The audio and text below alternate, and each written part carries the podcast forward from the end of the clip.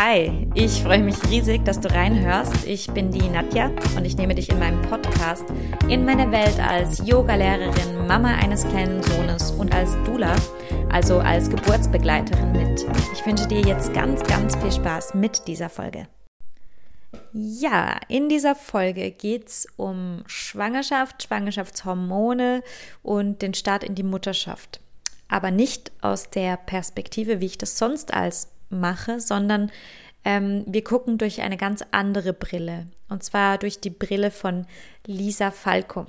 Lisa ist Wissenschaftlerin, die sich auf ähm, Daten und den weiblichen Körper spezialisiert hat. Also sie guckt anhand von Daten, wie sich Hormone ähm, im weiblichen Körper verhalten und, und was, was sie da bezwecken und verursachen. Und ähm, genau, Lisa hat früher in der Schweiz gearbeitet bei AVA, also diesem ähm, Startup, das sich das, den Zyklus getrackt hat. Und ähm, da hat sie ganz, ganz viel Daten zu Gesicht bekommen, die sie dann auch in ihrem Buch jetzt verwertet hat. Und genauer Spoiler, Lisa hat ein Buch geschrieben über den weiblichen Körper und ähm, die Hormone. Und das Buch das klingt meistens so trocken, aber das Buch ist so große Klasse. Ich war so begeistert, dass ich eben Lisa dann gleich angefragt habe für diese Podcast-Folge. Das Buch heißt Go Figure, The Astonishing Science of the Female Body. Und sie erklärt da wirklich, um was oder wie der weibliche Körper funktioniert und ähm, geht da sehr spezifisch auf die Hormone ein. Sie bespricht, wie sich der ähm, Körper eines Kindes dann zur Teenagerin wandelt, was in der Pubertät passiert, ähm, dann einfach, wie wir als zyklische Frauen funktionieren, wie der weibliche Zyklus funktioniert, dann aber auch, wie die Schwangerschaft hormonell verändert wird, ähm, wie, wie wir nach der Geburt nochmal eine ganz große äh, Veränderung durchlaufen, warum dann zum Beispiel ähm, das Gehirn von Müttern nochmal anders ist wie das Gehirn von ähm, Frauen, die noch nicht geboren haben. Und schlussendlich spricht sie ja noch über Menopause.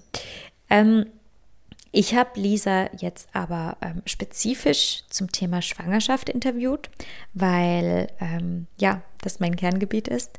Wir sprechen in diesem Gespräch auf Englisch darüber, wie die Schwangerschaft ähm, den Körper verändert, was da genau passiert. Wir sprechen darüber, welche Rolle die Plazenta spielt, warum ähm, unsere Kinder eigentlich die Bosse über die Schwangerschaft sind und nicht unser eigener Körper.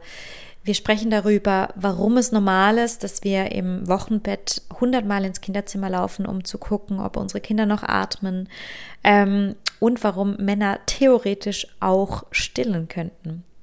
Es wird also wirklich spannend. Ähm, ich habe mich riesig gefreut, dieses Gespräch zu, äh, zu führen und ich wünsche dir jetzt ganz viel Spaß mit dieser Folge. Hi, Lisa, and thank you so much for being here and talking about your amazing book. I've I already told you that I got it as a, Christmas present, and I was really amazed how how like precise you describe what's going on in your in in our female bodies. Is really really nice. Thank you um, do you want to introduce yourself so that people can understand um, who you are and why you know so much about the female body? Yes sure.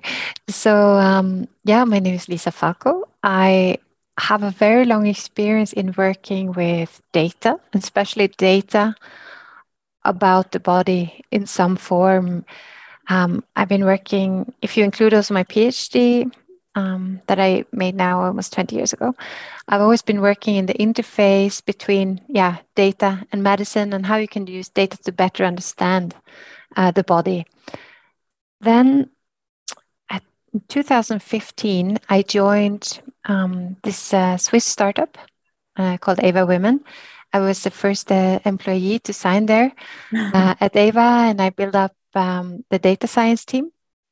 And our work there was really about measuring the impact that the hormones had on the body. So we didn't measure the hormones themselves, but we were looking at how the hormones changes the physiology, the heart rate, the breathing rate, the temperature uh, of the body, and then we correlated that to the menstrual cycle. And I thought that was so fascinating that you can actually measure the impact that is so big that you can actually measure it on the outside. Because yes of course i knew there were hormones i, I knew all this but i didn't i didn't realize how much uh, impact they had. And we also did a lot of research on uh, on pregnancy and on menopause. And i always found myself researching this much deeper than was actually required for my my job and then after after four years at ava um, it grew really big. The company was a good moment for me to to move on. Uh, my team has gotten really big, and yeah, I, I yeah I did I didn't want to stay anymore actually, so I, I I decided to leave, and I I was just wanted to spend more time digging into to all these mechanisms of the body, and I also uh, during my time at Ava since it was a startup, I had to help a little bit everywhere. I had to help in the customer support. Mm-hmm. I had to help in um, uh, answering in the Facebook groups and things like this in the very beginning. And I was struck by how little women know mm-hmm. about their bodies. Of course, there were these super users that knew everything, but the, the big masses knew very little about it.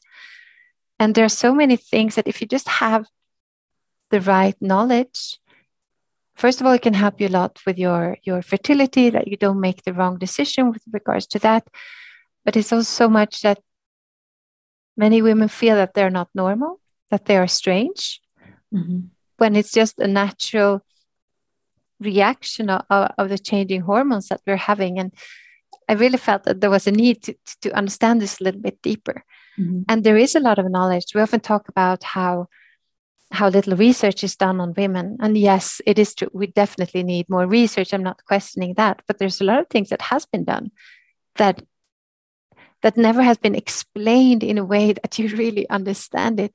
I mean, mm-hmm. it is complex, but just because it's complex doesn't mean that you can't understand it as a, a normal woman. If it's if it's just explained in a nice to digest way, it really allows you to, to get all this medical knowledge. You don't have to study medicine mm-hmm. uh, to understand it. You do have to study medicine or, or like me working in research for a long time to be able to read those horrible papers. I yeah. mean, I say they're horrible because the way they are written is, it has this lingo. Yeah. And if it's something I learned is to understand that lingo. And I really wanted to translate that into a way that normal people can can understand it and put it in perspective mm-hmm.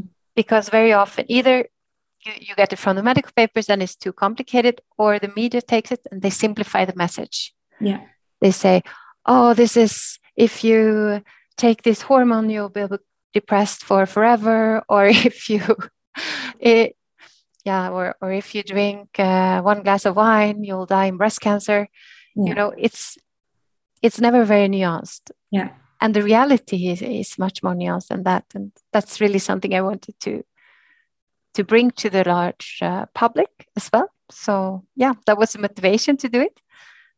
And then of course I didn't I didn't know everything. It was not things that I took out of my brain and just put on paper. I spent a lot of time researching.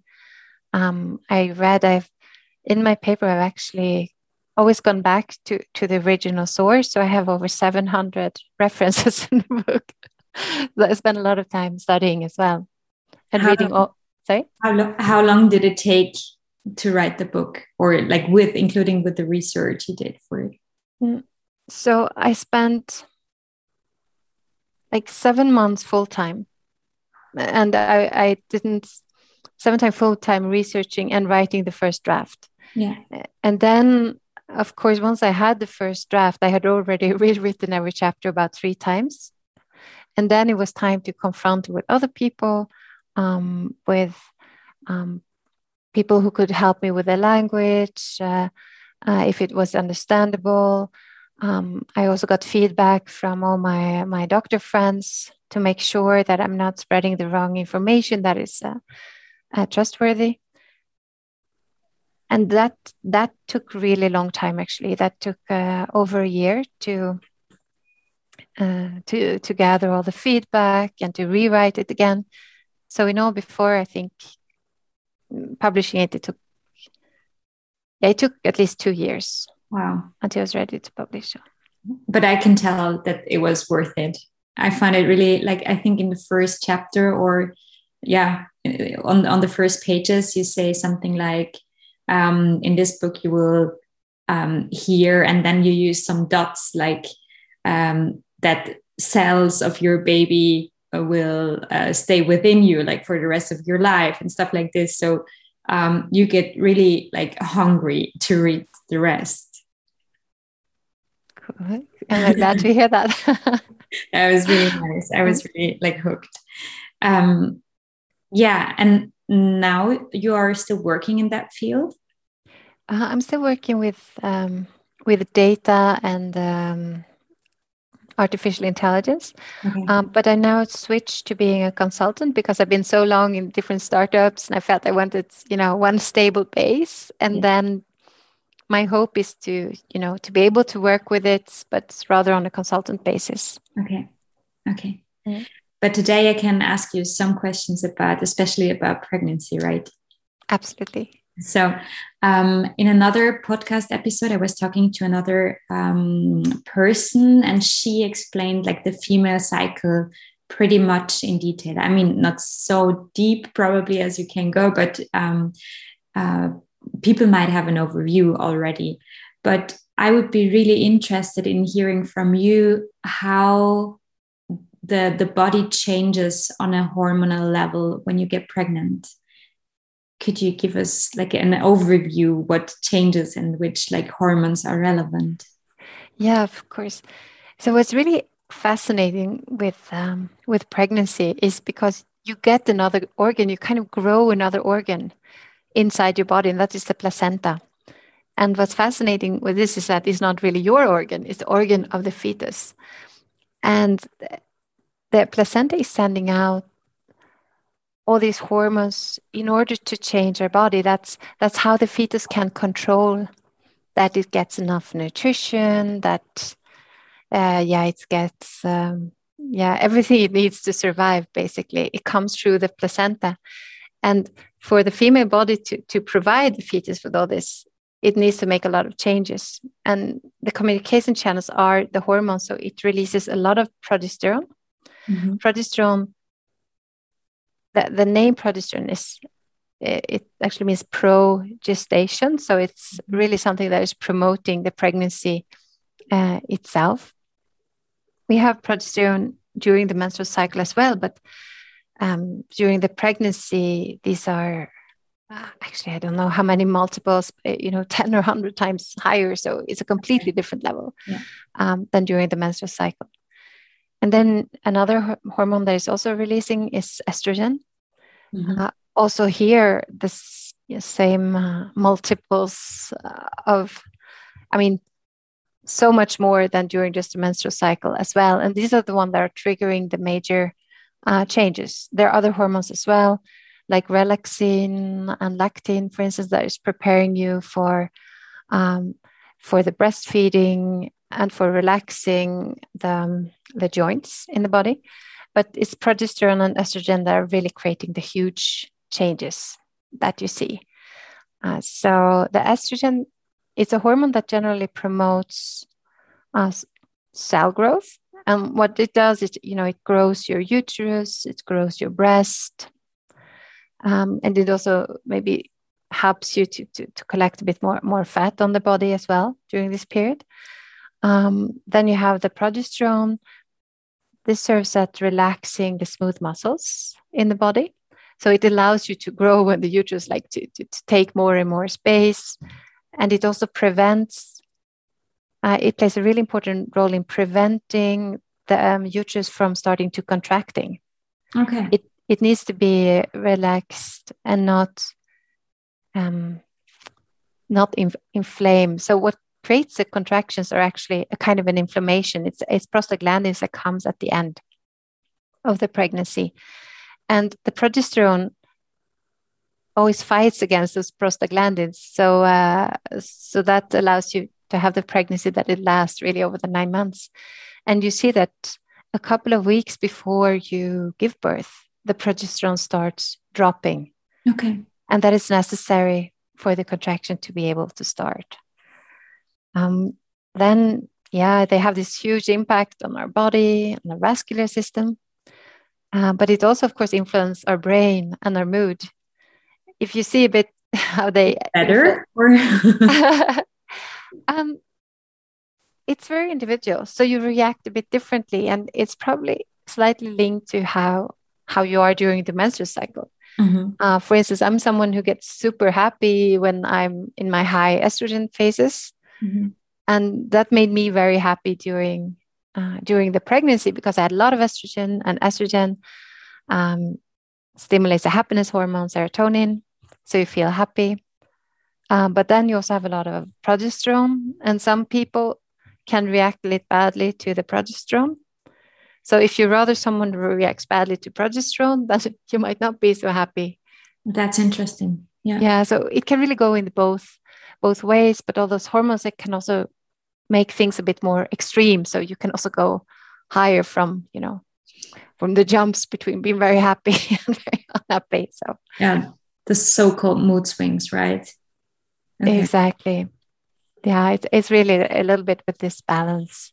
And there's I think it's really important to, to remember that we are also different. And even one pregnancy from the other can be a completely different experience as well. Totally. Uh, yeah. And you're also under different, I mean, uh, the stress hormone, uh, cortisol, has a very big impact on how the other hormones act. So depending on your your situation, you will have more or less uh, cortisol, mm-hmm. and that can also influence how happy you feel and how great. I mean, you hear all the time that stress during pregnancy is really bad for you. Can you like do you know if that's really true or can you like measure that? I I'm not sure it's really, you know, it's really bad. Of course, it will make you feel unhappier. Sure. And I mean, that is that is bad. Yeah. Uh, but I have not seen any indication that it would harm the baby mm-hmm. or um, so in that sense, I wouldn't worry about it mm-hmm. because then you probably induce even more stress, right? If you start worrying about being stressed. Yeah. Um, so I think it's more about how you feel yourself. Yeah. And also, for instance, if you have a lot of I, I, I can come to that later because what or let me tell you that now because you have all these positive effects of the hormones right during the pregnancy but then at the very end of the pregnancy all those hormones suddenly just drop mm-hmm. Because when the placenta is gone you don't have this organ anymore that is producing all the, mm-hmm. the hormones and um, and then you don't have the happiness hormones and this is what causes the baby blues because they're just from one moment to the next they're mm-hmm. gone and that's really harsh that's and cool. then so yeah so this baby blues is almost inevitable more than 80% of all women get it and it's it's completely normal it's not much you can actually do about it yeah and um and if you are stressed then this additionally kind of eats up the serotonin as well um, I describe this a bit more in detail in my book, exactly what's happening, uh, but you almost need to read it to, to, to, grasp it. It's a bit hard to explain otherwise. Um, but this stress can really make the baby blues worse because it keeps eating the happiness hormones and then it takes longer to, to recover. And this can also then be the, um, the continuation to, to postpartum depression but there are many reasons for postpartum depression. This is not only hormonal. It can be, or yeah, it, it can also be linked to how the um, receptors in the brain are, are, working. So it can be those uh, those reaction, but it can also be that you're in a very stressful situation. Again, the cortisol. So it's kind of at that point in time, I think it's really important that you get away uh, and try not to be stressed or you that you get enough support yes, uh, yes. from your surrounding as a as a birth doula i also see that i mean obviously it has to do with the hormones or it can have like like is, is it possible um it's it's possible that it, it has something to do with the hormones but also when the women do have um, or don't have enough support or just like a huge identity crisis that can like trigger somehow a depression i feel mm-hmm. but that is yeah i think this is a trigger but that trigger is actually i mean it's the outside events yeah. And that triggers cortisol which is a hormone as well right? So it kind of and then it influences all the other hormones. Yeah. So so it is it is very linked and there's a very scientific explanation which yeah. is the hormones but it's all triggered by how we perceive our surrounding. Yeah. And if you don't get support it's it's terribly stressful. Yeah. And it's a difficult moment i think. This transition to becoming a mom it's not easy for for anyone no that that's for sure like the biggest changes in my life. Yeah yeah it, that that's that's really tough. But you said like the the um, placenta is uh, actually an organ from the baby. Yeah. But it releases hormones for you like as or or for the female body. So it's kind of a hijacking. Yeah exactly. It is really a yeah like a takeover a hijacking of the body. Yeah and it uses the hormones to control us. Wow. Basically it's a it's a crazy thought so. It's a crazy thought and also it's i mean it's really impressive. It's really like our body or like our baby's body that hasn't been born yet is like super intelligent. Exactly yeah. It, it, already knows how to mani- manipulate us from the very start from the very beginning and I can tell you, my kids are, are 11 and 13 and they keep on doing it. So, yeah. But it's good to have a, like to, to see where that comes from, like that there is some biology behind it. yeah. Yeah. And also, some interesting thing is like there are some cells of the fetus that actually get transferred to us. And they shown like years afterwards that, that mothers still carry some cells of their of their children inside of them. So when you say that, you know, oh, as a mom, you always carry your children inside of you, it sounds a bit hippy dippy, but it's actually yeah. true. wow. Wow. Do you know, um, is it also true for like uh, the other way around? Do the kids carry mother cells inside them? Hmm. It's a good question. I, I think I heard that somewhere. Like I'm not a researcher, so I have no, um, yeah. I, I cannot make a reference, but I think I read it somewhere that also we carry like our mother's cells within us. It would make a lot of sense. I mean, if they can go in one direction, I mean, it's why not? yeah, why not? Yeah, yeah. I, I never read about it, but that doesn't mean that it isn't true. Just yeah, interesting yeah. No that's quite cool. And then also i mean the the fetus what's really important for the baby is that it's also being taken care of once it's out. Yeah. And it also has a strategy for that. So those hormones actually causes anatomical changes in the brain. Oh wow. So they, they've shown with um, with medical imaging of the mother's brains that that, that the areas in the brain that are active in nurturing, um, that this this grows during uh, during the pregnancy, and these changes remain for a long time, and also the areas of um, of risk where you evaluate how high the risk something is also grows a lot. And I don't know, it's maybe not true for all mothers, but I remember when um, when I got my first child, I, I got terrified of everything. I used to be, um, well, I was, I don't want to say super brave, but I honestly was not scared of many things. I rather consider myself rather um, yeah, cool and chill with regards to risk. Yeah. And then suddenly I just panicked on my first time. I should go on a walk with a stroller. uh, we were living on a hill and I was so afraid that I would let go of the stroller and I totally panicked and I started to cry and I have to go back in.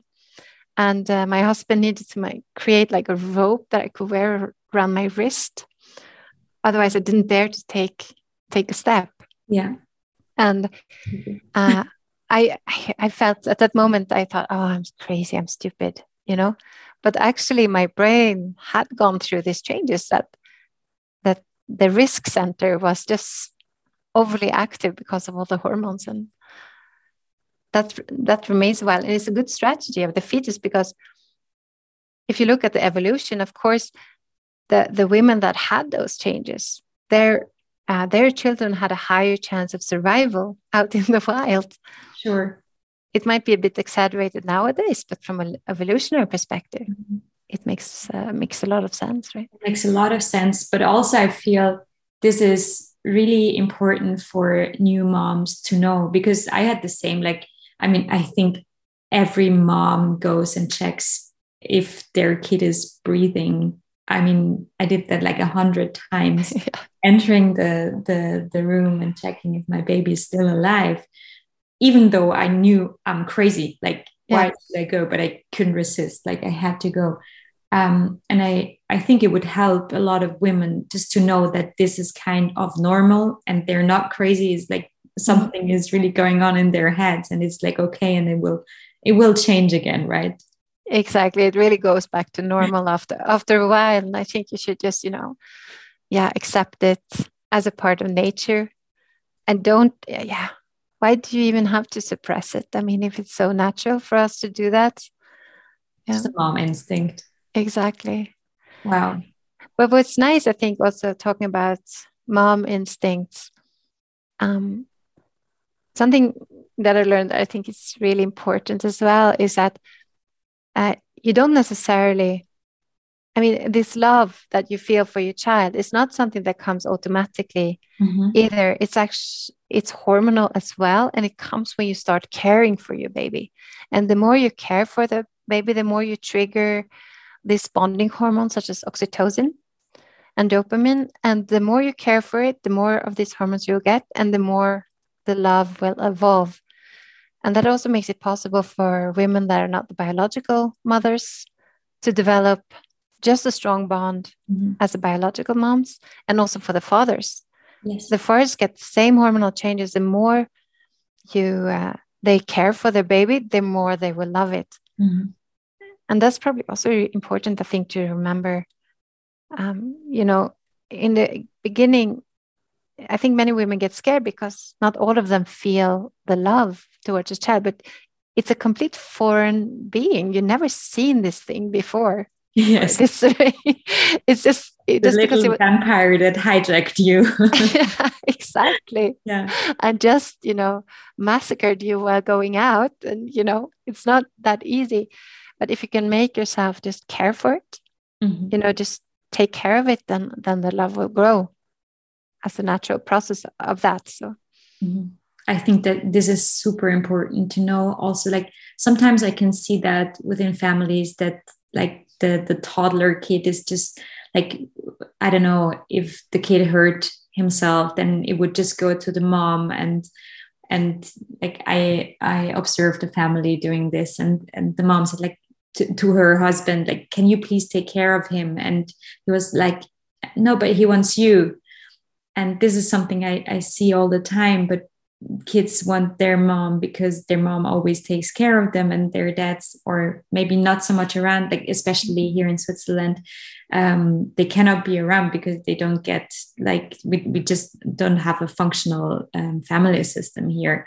So mm-hmm when moms take care of their kids they they develop a really strong bond but the dad could do that as well yeah it actually you don't need to be the biological mom at all to, to do that. It's it's uh, it's a function of time. It, it's very fair. The more time you spend with a baby the more it's very fair in that sense. Yeah, yeah. yeah but it's not exclusive yeah what I also found really interesting, you um, uh, wrote somewhere that the dad could also breastfeed if given the right hormones. Is that true? Like, how does that function? well, you have to artificially give them the hormones. I mean, but the changes that you have, they are, I mean, the estrogen makes the, um, um, the breast grow. Yeah. And then, uh, then the lactin is creating the milk. So if you would give men estrogen and lactin that we get naturally, then they're actually been shown that they can breastfeed you know? But um, yeah. It's mani- it's manipulating a lot but you can manipulate. I mean it's crazy what you can change with those. And you also like if you you you change gender i mean this is all being done yeah. by cha- by giving people hormones. And and then you change the the estrogen for instance it makes your fat go rather on the hips than on the belly makes you grow uh, uh, grow breasts. Um, yeah, it also makes your skin smoother. Uh, if you take testosterone, if you have more testosterone, you also see it uh, in women, for instance, with PCOS, they have more androgens. Yes. Uh, and that can then uh, make them grow more more hair in the face. And it's all it's all linked to the hormones. Um, do you know, is there a difference uh, for pregnant women if they're pregnant with boys or girls? Is the impact on our body different? That's a good question. I haven't I haven't researched it really. I mean, there are no. I should have looked at that. Um, because I remember they said, you know, when you have this uh, in Swedish, it's called the the boys string, yeah. like from the from the belly down. I, for, I never I checked if that you had it. I had it. I had a boy. I had it, but but I I think you can have it when you have a girl, right? Yeah, I think so. I think I maybe checked it and saw that it you could not really tell. Yeah. Uh, that's yeah. That on uh, if you really looked uh, on a larger population, that you couldn't see the difference. But I, I can't swear on it. I can't mm-hmm. remember. I think, I mean, I, I heard many myths about like how a belly should look when you're pregnant with a girl and a boy. And I think it's really, those are myths, right? Yeah, that that's myths. That's, I'm sure of. But if there's something else, um, I don't know. Yeah. Yeah, maybe like when you have a boy, then you, you said that we carry our baby cells within mm-hmm. us, even though we're not pregnant anymore. And so it might be male DNA in your body, right? Absolutely. That's actually been easier to show. So it's easier to show that you have cells of your babies when it's a boy because you find yeah. uh, the the Y chromosomes inside the cells, but you don't, you know, if you have a have a girl. Yeah. Yeah. It's super interesting. It's fascinating. It's really fascinating. It really is. It's an amazing construction unbelievable. Uh, also, you said something in your book um, about.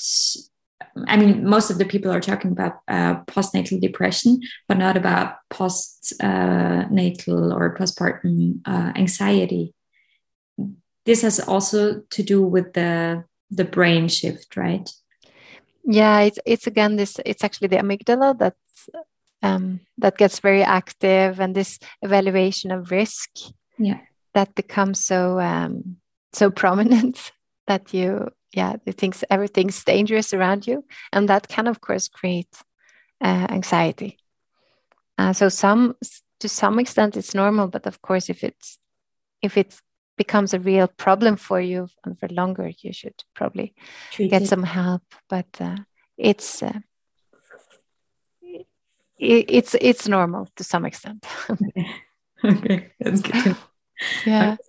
Do you know like did we forget something really important? Um well actually one thing uh, that i think is quite interesting is about the experience of giving birth. Mm-hmm.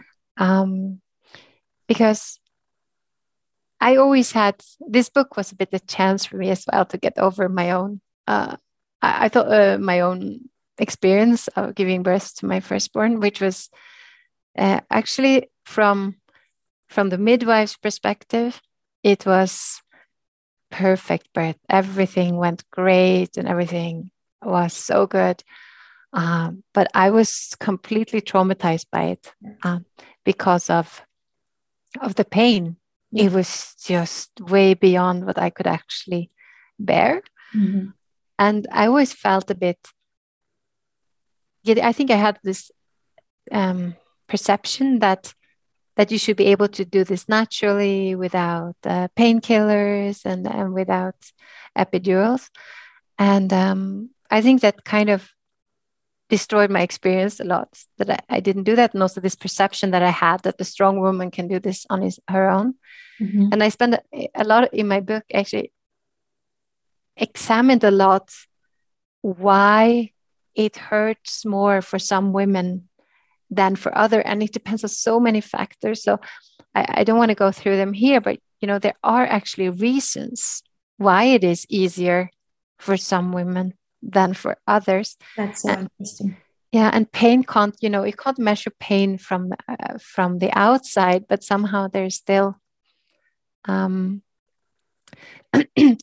there are still uh, reasons why it is uh, this perception of the pain is different or perception and perception they are actually triggers of the pain that are different in each woman and i think it's really important that you just don't compare yeah. yourself yeah. uh, to other and, and, for me it was a bit uh, therapy to be able to say okay actually you know i was not i was not like i'm sorry i get all this message um, sorry um, yeah it's not that i am I'm weaker or I can't, uh, you know, control uh, my pain. It there are really physical mechanisms that mm. changes this from one woman to the other. It's super interesting. I mean, especially in I would say in the birth prep scene. I mean, there are so many women um, organizing those birth prep classes and also many concepts around birth prep. And i guess most most famous one is hypnobirthing right? And they i don't know like they fill up their classes by advertising pain-free births. And this is something that annoys me a lot because i think is it's much more important to um, be prepared that there could be pain and how to deal with pain and how to yeah just get along with it and um, also like to explain what pain is and what the, the role of pain is because also like you need some pain um, to release some hormones right mm-hmm. during birth as well so it, it's not i mean our bodies are not stupid so um, yeah, I find it really important that we talk about pain during birth and do not, I don't know, tell the lie of pain free births. Yeah, I, I agree. And also, somehow, evolutionary wise, it can't be that bad that it hurts. Because if it was that bad, that, that the pain didn't serve any purpose, it felt that feels like this would have gone away. Exactly. Um, Mean, you can speculate why. I don't think there are any theories that say, if you want to, I've researched this many times. Why? Why is the pain so hurtful? And it's more about the actual biological reasons. You know, when it goes through the birth canal and, and what it triggers. But no one actually dared to, to formulate the theory, like what purpose does it serve? But I'm somehow quite convinced that it serves a purpose or evolution um, I mean, I would have gotten rid of it. I know a midwife, and she she wrote. I mean, the book is in German. She wrote the book Der Geburtsschmerz, like the pain of giving birth, and she, she. I mean, she's not a researcher; she's a midwife, but she's she's explaining in that book exactly uh, what the purpose of the pain is, and and why we should like or how actually to work with it uh, instead of against it. And I found it really interesting. It helped me quite a lot um, in my work. Yeah. Yeah. Oh, it's interesting. yeah, Lisa, um, I I did some, I, I, wrote down some questions, but I think you already explained like everything I wanted to know from you. So, do you do you think we covered everything you wanted to tell us? Yes, I think we managed to go through um, yeah, go through all the topics I wanted to talk about as well.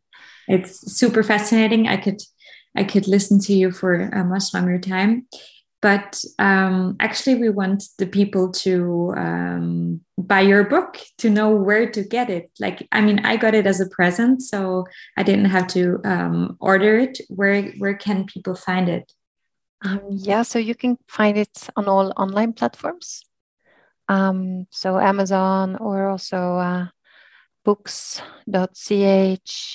also uh, Book Depository.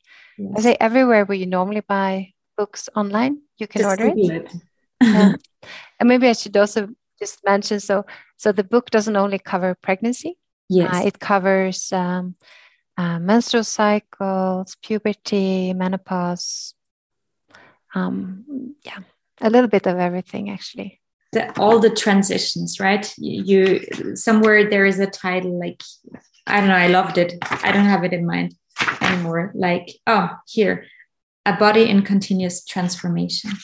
Yeah, that's that's a bit how I, I wanted to structure. So it's like the cyclic transformation, which is what we go through every month. And then it's like the initial transformation, which is uh, the puberty, where the body changes so much.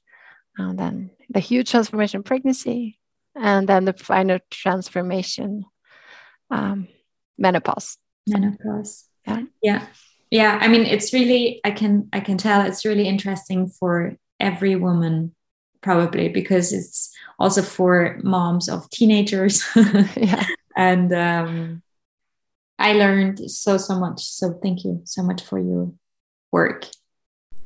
Ich hoffe du fandest es auch so spannend wie ich. Und obwohl es da ein paar kleine Holperer und Stolperer vor allem auf meiner Seite gab, ähm, dass das für dich informativ war und du was mitnehmen konntest. Du machst mir einen riesigen Gefallen, wenn du ähm, mir eine Sternebewertung gibst. Das hilft einfach, dass mehr Leute auf den Podcast aufmerksam werden. Und wenn du jemanden kennst, den diese Themen auch interessieren würden, dann freue ich mich auch, wenn du einfach meinen Podcast weiterempfiehlst. Wenn du Fragen hast, Anregungen, dann melde dich gerne bei mir. Du findest ähm, Lisas Webseite, Link zu ihrem Buch, aber eben auch ähm, meine Kontaktdaten hier in den Show Notes. Ich wünsche dir einen ganz schönen verbleibenden Tag. Bis zum nächsten Mal.